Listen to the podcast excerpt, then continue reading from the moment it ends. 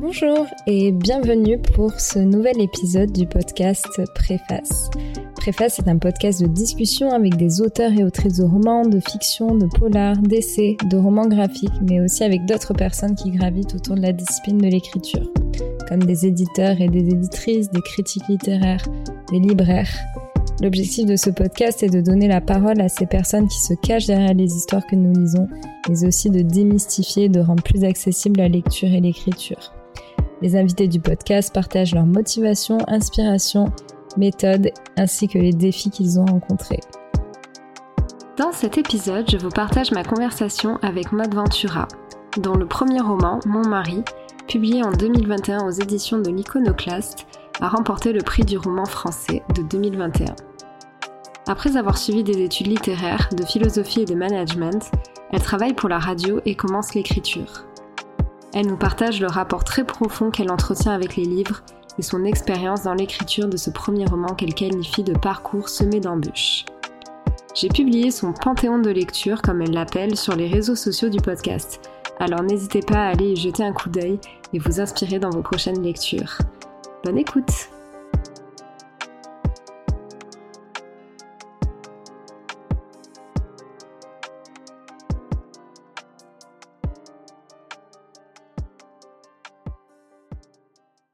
Merci beaucoup, Maud, euh, d'avoir accepté de, me rencontrer aujourd'hui. Avec plaisir.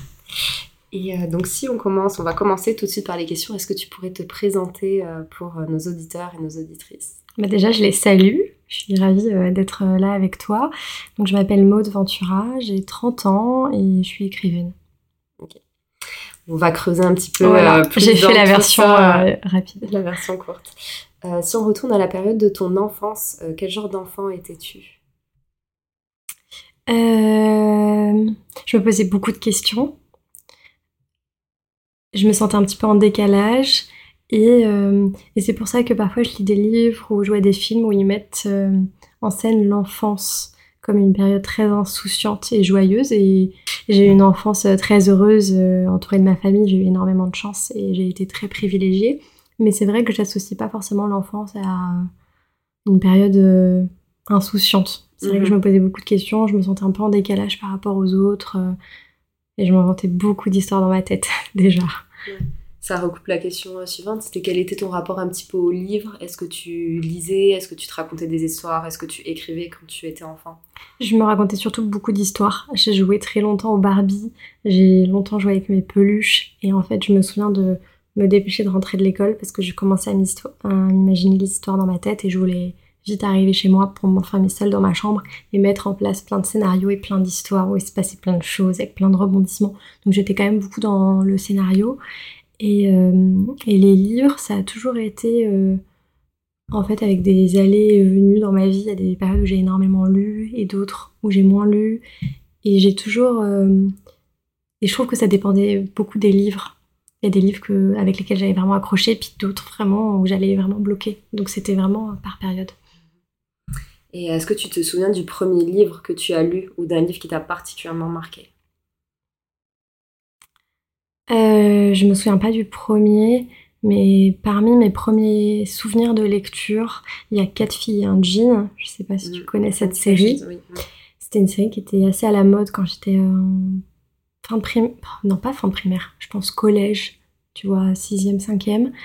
Et en fait, c'était une trilogie, je crois, sur euh, quatre meilleurs amis qui se faisaient passer un jean et, euh, et voilà, qui suivaient, on suivait les aventures. Et en fait, ça m'a marqué parce que euh, j'avais vraiment envie de connaître la fin et j'étais attachée au personnage et il y avait cette envie de acheter le tome suivant pour connaître la suite de l'histoire. Et j'ai toujours ça avec les livres. J'ai besoin de l'intrigue. J'ai besoin, alors que ce soit bien écrit, j'ai besoin de plein de choses. Je suis très exigeante dans mes lectures, mais j'ai besoin de, de, de ressentir ce frisson de j'ai j'arrive pas à le lâcher. Et j'ai envie de savoir comment ça, comment ça va se finir. Et c'est un de mes premiers souvenirs de oh, qu'est-ce qui va se passer. Et euh, tu disais que, juste avant, tu disais que tu mm. étais vraiment dans ta bulle, dans ton monde, que tu te racontais des histoires. Est-ce que c'était quelque chose que tu faisais en solitaire ou est-ce que c'était aussi, est-ce que tu as des frères et sœurs ou des cousins, cousines ou je sais pas, des amis de quartier, des voisins ou c'était vraiment plutôt euh, une activité euh, solitaire, tu étais dans ton monde? Souvent, je crois que j'aimais bien être précisément dans mon monde, j'ai un grand frère, mais on jouait un peu chacun dans notre chambre. Et j'avais pas forcément envie de jouer avec quelqu'un parce que j'avais envie de continuer l'histoire et pas forcément de lui expliquer là où j'en étais alors que dans ma tête c'était très clair. Donc c'était une aventure narrative très solitaire en fait. Euh, est-ce que tu as eu un souvenir particulier ou une anecdote liée au livre? Quand j'étais petite? Petite ou après?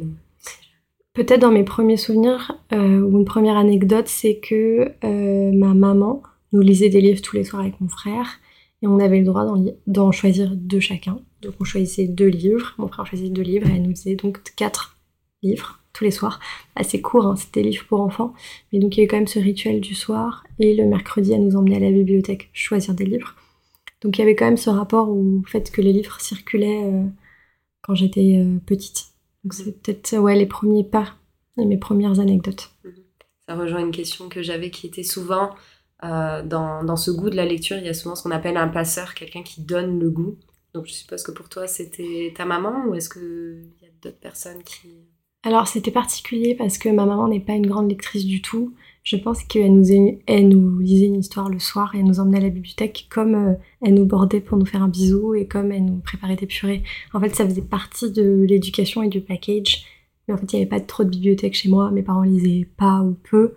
Et, euh, donc c'est marrant parce que voilà, c'est peut-être les dernières années, c'est moi qui offre beaucoup de livres à ma maman et tous les ans à Noël, je lui dis qu'est-ce que tu veux Elle me dit bah offre-moi des livres. Donc comme ça je lui offre des livres où je sais que ça va lui plaire et, euh, et c'est moi qui la passeuse de livres et c'est moi qui fais lire mes parents. Donc euh, ça s'est plus passé comme ça. Euh, j'ai plus commencé à lire vraiment et avoir des livres à l'école en fait. Mes premiers livres, mes premiers souvenirs de lecture, c'était les lectures au collège, puis au lycée, puis après j'ai fait une classe prépa littéraire où là j'étais sous les livres toute la journée et donc ouais les livres sont vraiment arrivés par l'école. Euh, est-ce qu'il y avait un genre littéraire que tu affectionnais euh, particulièrement?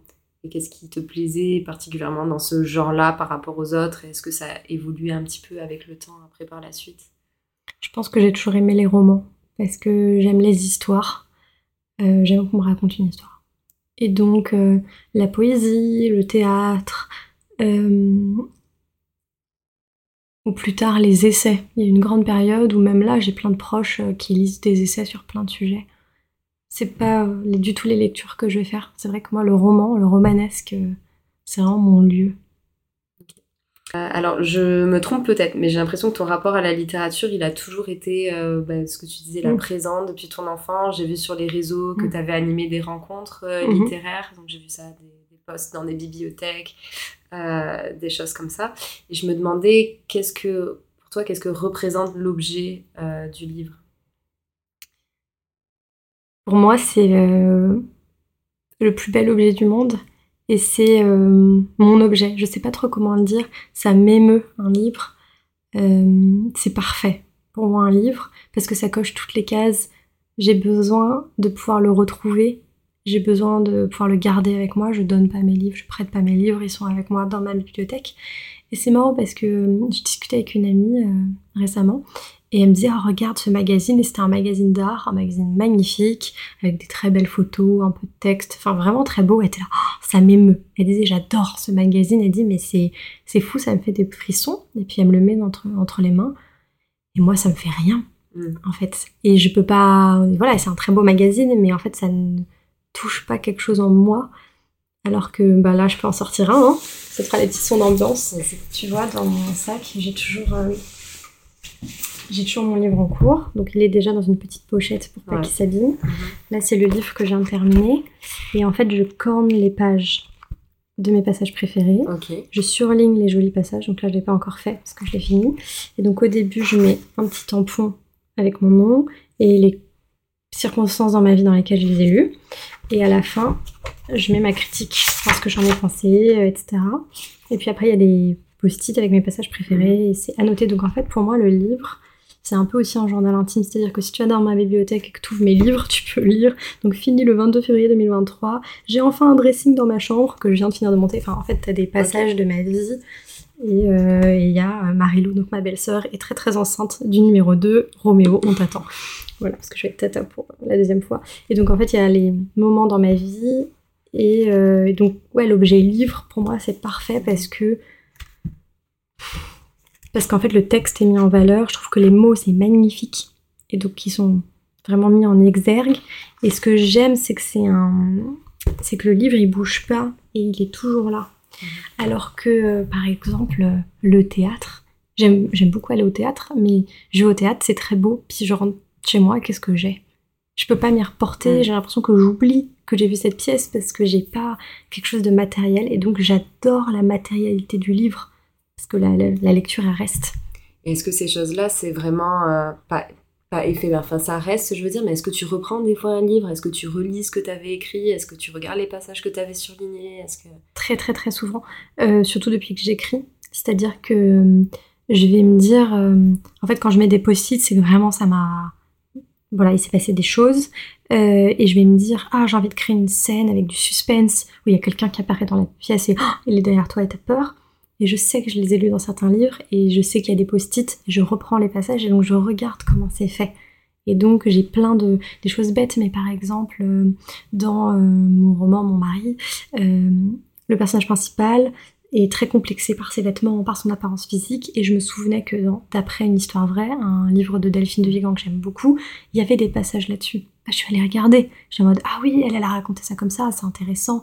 Donc je oui, en fait, c'est aussi un outil de travail. Et puis, c'est bizarre de penser à ça, mais je sais que c'est aussi une œuvre que je construis dans mes lectures. Enfin, pas, les livres que moi j'écris, mais ma bibliothèque, pour moi, c'est une œuvre aussi parce qu'il y a tous mes livres, il y a mes livres préférés. En fait, ils sont classés par mes livres préférés, mes livres deuxièmement préférés, mes livres troisièmement préférés, autres.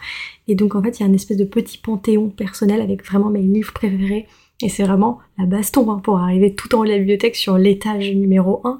Et donc en fait, cette bibliothèque, elle représente bah, des années de ma vie, et, euh, des choses qui m'ont touchée. C'est très très personnel et je me dis peut-être qu'un jour je la lèguerai à mes enfants si j'en ai ou à des gens de ma famille. Et un jour ils réouvriront ces pages et c'est euh, ouais, comme un journal que, que je laisse. Et ça, et ce que j'aime aussi, c'est que ça, mon rapport à la lecture maintenant, c'est vraiment une chasse au trésor. C'est-à-dire qu'à chaque fois que j'achète un livre, je me dis, ah, est-ce que il va arriver sur l'étagère du haut Est-ce qu'il va faire partie de ces livres qui ont changé ma vie, qui m'ont bouleversé Ou est-ce que juste il va beaucoup me plaire Ou est-ce qu'il va pas me toucher Il va pas toucher ce petit quelque chose en moi qui fait la différence? Ok. Et est-ce que tu partages en fait tous ces, toutes ces choses-là, ces coups de cœur euh, Est-ce que c'est des choses que tu partages aux autres ou c'est quelque chose que tu gardes vraiment pour toi ou c'est vraiment très personnel? Non, en général, j'aime, je suis très euh, dans le partage du coup de cœur et dans l'expansion. Quand j'aime quelque chose, j'ai envie que la terre entière le, la terre entière, euh, le découvre. Euh, donc j'en parle un peu sur mes réseaux sociaux. Et comme à une époque, je tenais un Instagram qui s'appelait Passion Podcast, que j'ai arrêté faute de temps, mais j'ai vraiment envie de le reprendre, ou dès que je découvrais un, passage, un podcast. Donc dès que je découvrais un podcast que j'adorais, je faisais un post pour dire mais allez l'écouter. Et donc c'est vrai que mhm. j'aime bien euh, diffuser ces œuvres où je me dis mais ça m'a tellement touchée. Et quand il y a une personne qui m'écrit en me disant oh, j'ai acheté un livre sur tes conseils, c'était magnifique, mais là mais je suis la plus heureuse du monde. Super.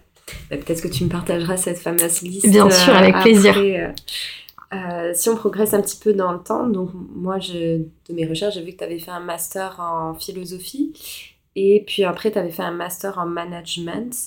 Qu'est-ce qui a motivé un petit peu ce parcours? La grande question de ma vingtaine, c'était qu'est-ce que je vais faire de ma vie? On en parlait un petit peu tout à l'heure avant le début de l'enregistrement. moi, j'étais bonne élève et j'aimais beaucoup l'école. Donc j'ai fait une prépa littéraire euh, après mon bac et j'ai intégré l'ENS euh, en philosophie et HEC. Et en fait j'ai passé les deux concours parce que ben, je savais pas vraiment quoi faire et j'ai pas vraiment réussi à choisir parce que bon, je raconterai après pourquoi et donc j'ai fait les deux écoles un peu en parallèle. J'ai fait une année euh, d'échange à New York à Columbia et et en fait pendant toutes mes études bah, je je cherchais un peu ma voie parce que à l'ENS, je sentais bien que j'avais pas envie d'être chercheuse. J'adorais la philo, mais euh, j'ai fait mes deux mémoires de recherche sur le philosophe Pascal. C'était passionnant, mais je me voyais pas chercheuse, je me voyais pas prof de philo. Euh, et puis à HEC, euh, je me voyais pas non plus faire de la finance, je me voyais pas faire du conseil ou d'autres carrières plus classiques. Et donc j'étais un peu dans cet entre-deux.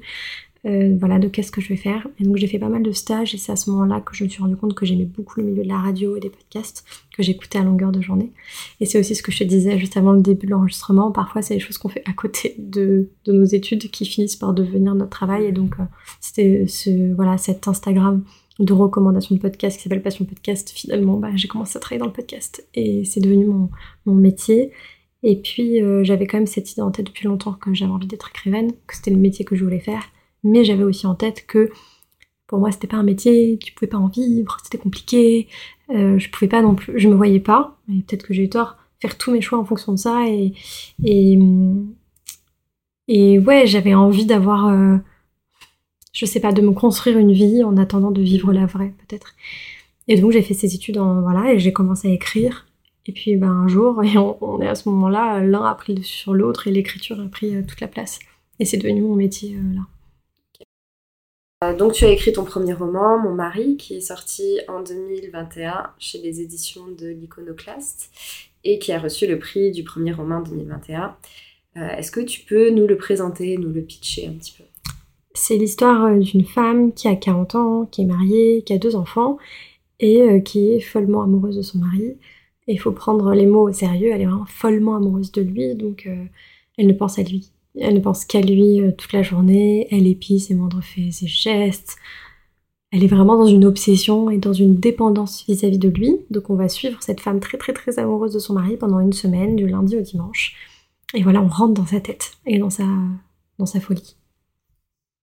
Et est-ce que le personnage principal donc euh, de ce livre, donc la femme du mari, si on peut la nommer comme ça, est-ce qu'elle est inspirée de femmes que tu connais personnellement ou alors de références externes, donc peut-être de références que tu as pu euh, surligner ou noter dans tes lectures ou quelque chose de, ce type-là? Euh, C'est un... comment dire? Je pense qu'elle est surtout inspirée de moi et des questions que je me posais à l'époque quand j'ai commencé à l'écrire. Euh, il y a plus de 5 ans maintenant. Je l'ai commencé, je pense que j'avais 25 ans.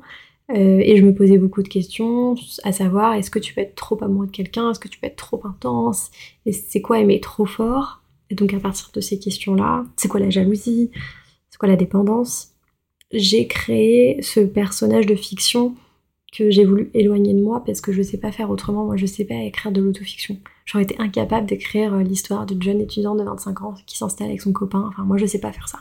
J'ai essayé, hein, je, n'y arrive pas. Donc, j'ai besoin de mettre à distance, de créer une histoire. Et donc, j'ai inventé ce personnage qui est une femme grande, blonde, très sophistiquée, euh, qui avait 40 ans. À l'époque, ça me semblait le bout du monde, euh, deux qui est même complètement opposée physiquement à toi, en fait. 100% opposée. C'est vrai que là, l'auditeur ne me voit pas, mais je ne suis ni blonde, ni grande. Et, et oui, voilà, j'ai inventé cette femme très loin de moi pour pouvoir lui donner tous mes doutes. Donc tu disais que c'était né euh, donc il y a 5 ans à peu près, enfin tu avais commencé à l'écrire 5 euh, ans avant. Euh, donc tu as commencé par quoi exactement? Quel était ton processus un petit peu d'écriture? Est-ce que c'était la fin que tu avais en tête? Ou est-ce que c'était vraiment le début, ces personnages qui, sont, qui se sont imposés à toi? Ou comment est né un petit peu Les, le tout début, je me souviens bien parce que j'étais en vacances avec des copains en Ardèche et euh, j'avais écrit les premières pages euh, sur, euh, à la main. Et c'est le cas aussi pour le deuxième, j'ai écrit les premières pages à la main. Et donc c'était encore ce qui est les premières pages du roman, à savoir je suis amoureuse de mon mari, mais je devrais plutôt dire je suis toujours amoureuse de mon mari, j'aime mon mari d'un amour inconditionnel, etc. etc. Et donc j'ai écrit ces premières, voilà, premières pages et j'avais en tête l'histoire voilà, d'une femme qui est trop amoureuse de son mari. Et je m'imaginais un peu, bah, moi, dans 15 euh, ans, est-ce que si je suis toujours aussi amoureuse, quel genre de vie ça peut donner? Donc j'ai eu l'idée un peu de cette histoire, j'ai ces premiers mots, et après je me suis vite rendu compte que euh, juste avoir quelque chose de très abstrait, c'est-à-dire une femme qui dit je suis amoureuse de mon mari, c'est très bien, mais c'est pas un roman. Et donc après les années qui ont suivi, quand j'ai travaillé sur ce texte, euh, le travail ça a été de créer une histoire à partir de cette intuition, créer une histoire avec des personnages, des lieux, des rebondissements, euh, quelque chose que le lecteur a envie de lire. Et euh, est-ce que tu avais un processus d'écriture particulier, une méthode en fait que tu as appliquée pour faire ça ou tu l'as fait un petit peu plus euh, au feeling Non, c'était le grand bazar. Et, et d'ailleurs, c'était, je me suis promis de ne pas refaire le même, la même erreur pour le deuxième, c'est-à-dire que j'avais plein de documents sur mon ordinateur qui s'appelait Mon mari. Mhm. Et je commençais à retravailler sur un, puis je me, je me rendais compte que c'était pas la dernière version, et donc je comparais les versions parce que je savais plus. Tant c'est lundi version V39, enfin voilà, c'était un bazar pas possible, donc c'était assez désorganisé. Et là, pour le deuxième, je me suis promis de. J'ai vraiment des fichiers euh, qui s'appellent roman numéro 2 avec la date, euh, la version euh, V29 bis, enfin c'est vraiment carré pour pas voilà, m'éparpiller. Et après, en termes d'écriture, c'est toujours un peu la même chose, c'est que j'ai des idées en général quand j'écris pas. C'est pas quand j'écris, enfin j'ai quelques idées pendant l'écriture, mais c'est plutôt quand je fais autre chose, quand je suis en train de discuter avec toi, quand je suis dans le métro, quand je fais autre chose. Donc je les note sur mon téléphone sur mon appli note. Après, j'ouvre mon ordinateur, je reprends les idées, je me dis ah oui, c'est vrai que j'avais eu cette idée-là. Je la mets, j'essaie de la développer. En général, je développe un peu trop, donc j'écris. Et après, c'est trop long et donc je coupe. Et c'est un peu comme euh, j'imagine faire euh, de la poterie ou de la sculpture, c'est-à-dire que tu as ta matière brute, c'est un peu le bazar. En fait, j'écris pas chaque mot parfait mm. et après c'est fini je fais un truc un peu, le premier j'aime moche, et après je fais une, je reprends, c'est mieux, puis je reprends, puis je reprends, je reprends, et c'est comme s'il y avait un petit curseur à côté de moi. Genre là, le texte est fini à 2%, 10%, 20%. Puis après, je sais que... Tu fais ça, donc chapitre par chapitre? Enfin, chapitre par chapitre, genre, au fur et à mesure? Non, je fais plutôt une V1 de tout, mhm. et après je reprends tout. D'accord. Parce que, euh, en fait, le risque, quand tu écris, c'est de passer trop de temps sur par exemple tes premiers chapitres, que tu vas reprendre 200 fois, et tu vas tellement t'y attacher que après tu n'auras pas le courage de les supprimer. Alors que potentiellement, en fait, il faut pas les garder. Potentiellement, en fait, ton livre, il faut qu'il commence euh, chapitre 5. On s'en fiche du début. Et donc l'idée, c'est plutôt de déposer toute ta matière, une espèce de V1, même moche, même qui va pas bien. Et comme ça, au moins, tu, tu dis, ok, j'ai ça, alors ça c'est bien, ça c'est pas trop bien, ça machin. Bon, allez, je fais une V2. Hop, tu reprends tout. Et après, t'es là, bon, ça va pas.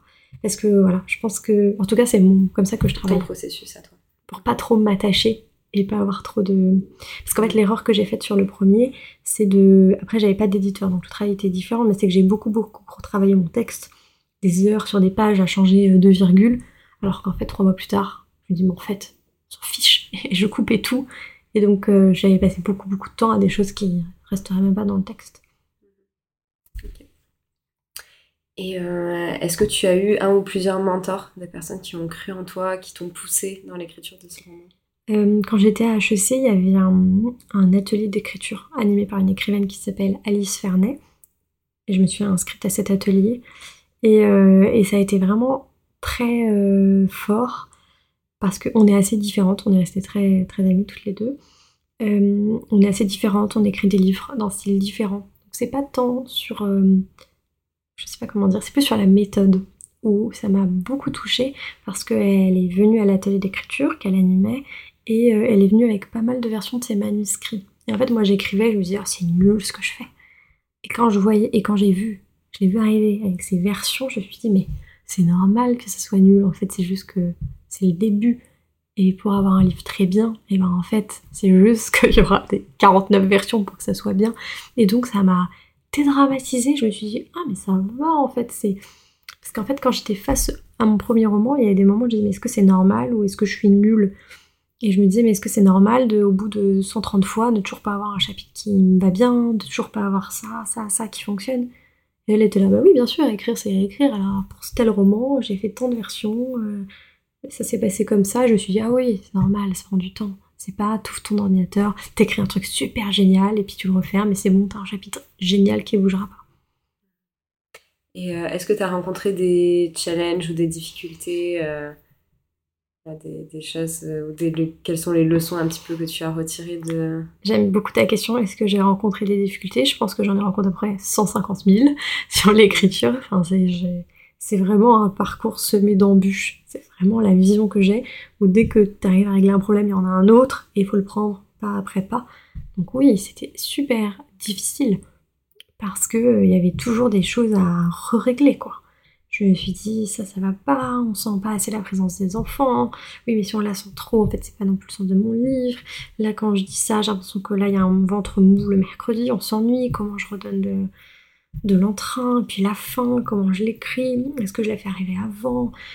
Voilà, non, c'est que, euh, c'est qu'en fait, je pense qu'écrire, c'est la remise en doute perpétuelle. C'est-à-dire que si t'écris un chapitre et que t'es persuadé d'être génial et d'avoir tout compris, je pense que c'est compliqué. C'est plutôt d'écrire et d'être lucide. Mhm.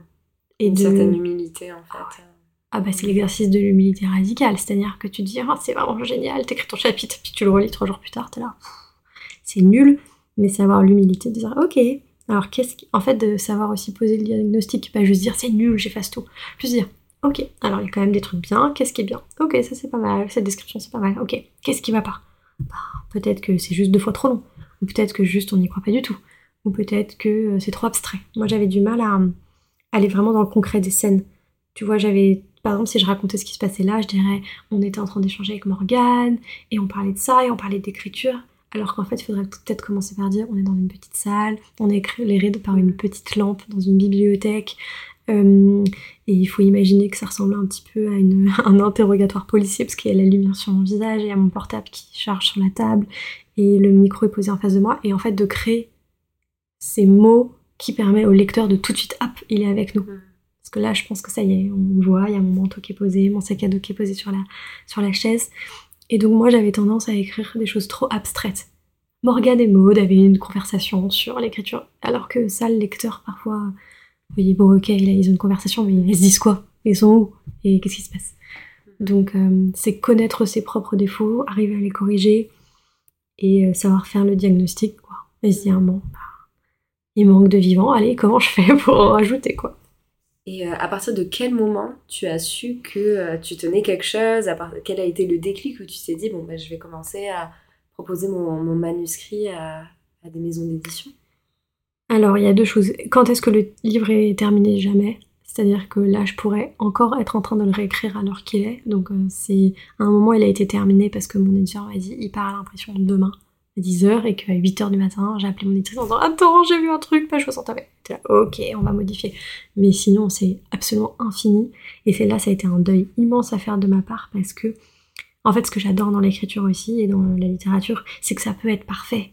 C'est-à-dire que c'est pour ça que j'aime pas le dessin, la peinture, l'architecture, c'est que t'as toujours un truc qui dépasse, le truc qui bave, le truc qui rentre pas parfaitement. Alors oui, t'as fait tes mesures, mais ça rentre pas parfaitement, ça me stresse. Alors que le livre sur la page, c'est-à-dire que tes mots sur Word, Mais je je suis, mais je suis pas sûre parce que c'est un art, tu vois, il y a plusieurs manières de l'exprimer. Donc, euh, je pense que Et justement. ça peut. C'est comme tout art, je pense que ça peut jamais. être- Enfin, c'est le parfait, le beau ou ce qui plaît est vraiment très subjectif. Et ben Donc, c'est euh, justement la conclusion à laquelle j'ai fini par arriver, mais ça a été long. C'est sûr que moi, ça correspond. J'avais l'idéal de me dire, bah en fait, quand tu retravailles, retravailles, retravailles, à la fin, c'est parfait.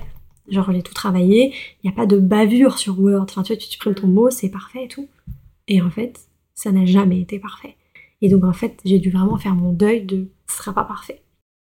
Euh, et après, bah, c'est exactement ce qui s'est passé. Donc, pour l'envoi du, manuscrit, il y a un moment où, quand ça faisait plusieurs mois que mes relectures je faisais que changer de virgule et enlever un adverbe, je me disais, bon, bah là, en fait, ça suffit, quoi. Parce qu'à chaque fois, tu as l'impression, évidemment, que tu vas faire la relecture qui va tout changer. Et en fait, je changeais des détails. Et en fait, je voyais bien que mon livre était plein de défauts, mais je ne savais plus comment les corriger. J'avais besoin précisément d'une éditrice ou d'un éditeur pour me ce faire je- prendre du recul. C'est ce que je me demandais. Est-ce que avant ça, est-ce que tu l'avais fait lire à d'autres personnes? Ouais, je l'ai fait lire à pas mal de- d'amis pour avoir euh, des retours de lecture, euh, des regards extérieurs, ce qui m'a permis déjà de corriger quelques défauts, de me conforter sur le fait de ah, est-ce que tu l'as lu jusqu'au bout, est-ce que tu as compris ce qui se passait, est-ce que tu as des passages préférés, enfin, te comprendre un peu et me dire oui, bon, ok, ça a l'air de fonctionner. En tout cas, euh, ce que je veux. Ce qui est important pour moi dans le texte, ils l'ont compris. Genre, une amie, je lui avais dit là, une des premières personnes qui a relu le texte, j'étais en mode est-ce qu'on comprend qu'elle est amoureuse de son mari? Et elle me répond oui Maud, on a vraiment compris. Genre, elle le répète vraiment plusieurs fois. Je te genre, ok, mais je... parce que quand t'écris un texte, tu sais pas vraiment ce qui va être perçu et tout ça. Et, euh, donc, ça m'avait aidé à progresser, mais en fait, à la fin, j'avais besoin d'un regard professionnel.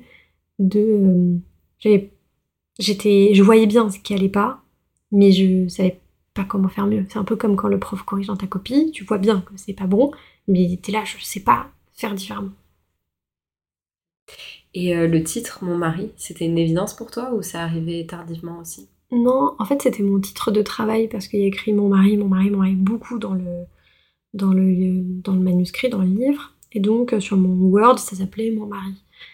Mais pour moi, c'était plus un titre provisoire en attendant de trouver un titre un peu cool. Donc quand j'ai su que j'allais être publié, j'ai dit à mon éditrice, bon, faut qu'on parle du titre. J'ai pensé à, et là j'ai donné plein de titres un peu cool, genre Retour de flamme, Le jour de la passion, machin, machin. Et euh, elle m'a dit, mais non, mais mon mari c'est très bien, enfin, pourquoi tu veux changer?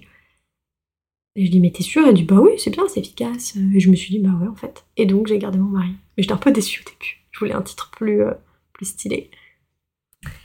Et euh, on va passer à des questions un peu plus ouvertes maintenant.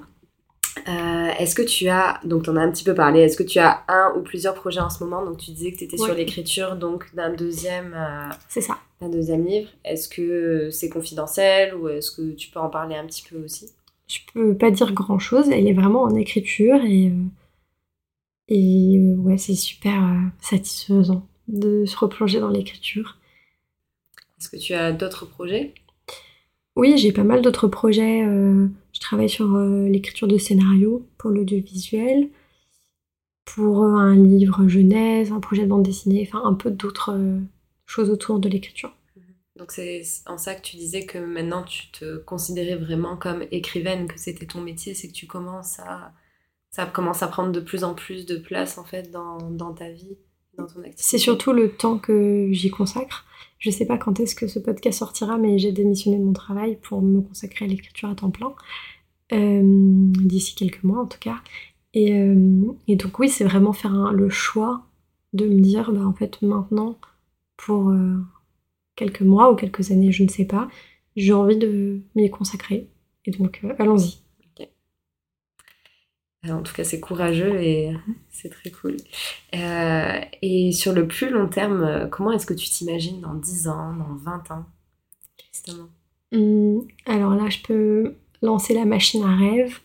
J'aimerais bien euh, écrire des livres euh, qui touchent les gens, continuer à voilà, m'épanouir dans l'écriture, si possible avoir une maison au bord de la mer en Bretagne, avec un mari et genre deux enfants qui s'appelleront peut-être Cléo et Tom. et, euh, et ouais, une maison au bord de la mer, genre près de Saint-Malo. Et donc toute la journée, j'écris, à midi, je cuisine du poisson, après je fais un petit jogging, après je rentre à la maison écrire et j'ai une grande bibliothèque et un mari et des enfants. Mais voilà, on n'y est pas encore, mais tu m'as dit dans 10-15 ans. donc bah oui, c'était la question. T'as répondu à la question. Euh, est-ce que tu as des recommandations littéraires? Un livre, une bande dessinée euh, qui t'a particulièrement plu ou inspiré?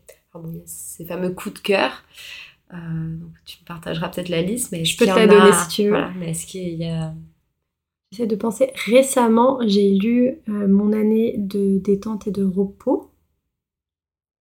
Et je me souviens plus le nom de l'autrice, c'est une autrice américaine. Pourtant, je lis peu de littérature américaine. C'est l'histoire d'une euh, jeune diplômée de Columbia qui décide de dormir pendant un an, d'hiberner, parce qu'elle est déprimée, dépressive, elle n'a pas envie de sortir de chez elle. Et donc, tu la suis un peu dans cette recherche de, sommeil, elle cherche à s'assommer. Et j'ai trouvé ça très beau. C'est dans le New York des années 2000, euh, très, euh, très vintage. Il est sorti en 2018 ou 2019, je crois. Et c'est la dernière lecture qui m'a beaucoup plu et qui fera partie peut-être du deuxième ou troisième étage de ma bibliothèque, ce qui est pas mal quand même. Que, qui aimerais-tu entendre à ce micro? Je pense que je voudrais entendre, dans les personnes possibles, hein, je pense je pense que j'aimerais bien que tu interviewes Julia Carninon. J'ai découvert ses livres cet été. Elle a écrit un livre qui s'appelle Ma dévotion sur une histoire d'amour euh, toxique euh, entre un peintre très très très connu et sa meilleure amie d'enfance. Et on les suit pendant des années. Et ce livre a été, mais je ne peux même pas t'expliquer ce que j'ai ressenti. Je le lisais, je me disais, mais c'est pas possible qu'un être humain ait écrit ce livre. Je note. Et on arrive à la dernière question donc, du podcast. Euh, est-ce que tu aurais un ou plusieurs conseils à donner à une personne qui souhaiterait se lancer dans le défi de l'écriture? Je pense que le premier conseil, c'est euh, écrire. C'est-à-dire que les problèmes d'écriture, les difficultés dont on parlait toutes les deux, arrivent toujours quand tu es en train d'écrire. C'est-à-dire que les questions que tu te poses avant d'avoir écrit, ah oui, mais est-ce que mon histoire va être trop comme ci ou trop comme ça, etc. C'est des questions abstraites et c'est jamais les vrais problèmes que tu rencontreras. Et donc en fait, les problèmes se posent quand tu écris et les réponses se trouvent quand tu écris, pas quand tu regardes le plafond. pas quand tu fais des longues balades où tu penses au livre que peut-être un jour t'écriras. Donc euh, si t'as vraiment envie d'écrire, ami auditeur, ami auditrice, ben écris. Et il n'y a rien de mieux que voilà, ce moment où on est face à son texte. Super. Ben, écoute, merci beaucoup, euh, Mode, pour euh, cette conversation. Euh, est-ce qu'il y a quelque chose que tu as envie d'ajouter, un sujet que, dont on n'aurait pas parlé, que tu aimerais bien aborder? J'essaie de réfléchir. La glace au yaourt, qui est quand même le meilleur truc du monde. La tisane réglissante, quand même l'autre chose la meilleure du monde. Ça fait partie des routines donc, euh, quand tu lis, c'est ça C'est ça, une petite tisane, euh, une cheminée si possible. Non, non, euh, j'ai beaucoup aimé cette discussion avec toi, donc je te remercie. Et, et j'espère que tu vas continuer ce podcast longtemps. Merci. j'espère aussi. Merci beaucoup. Merci à toi.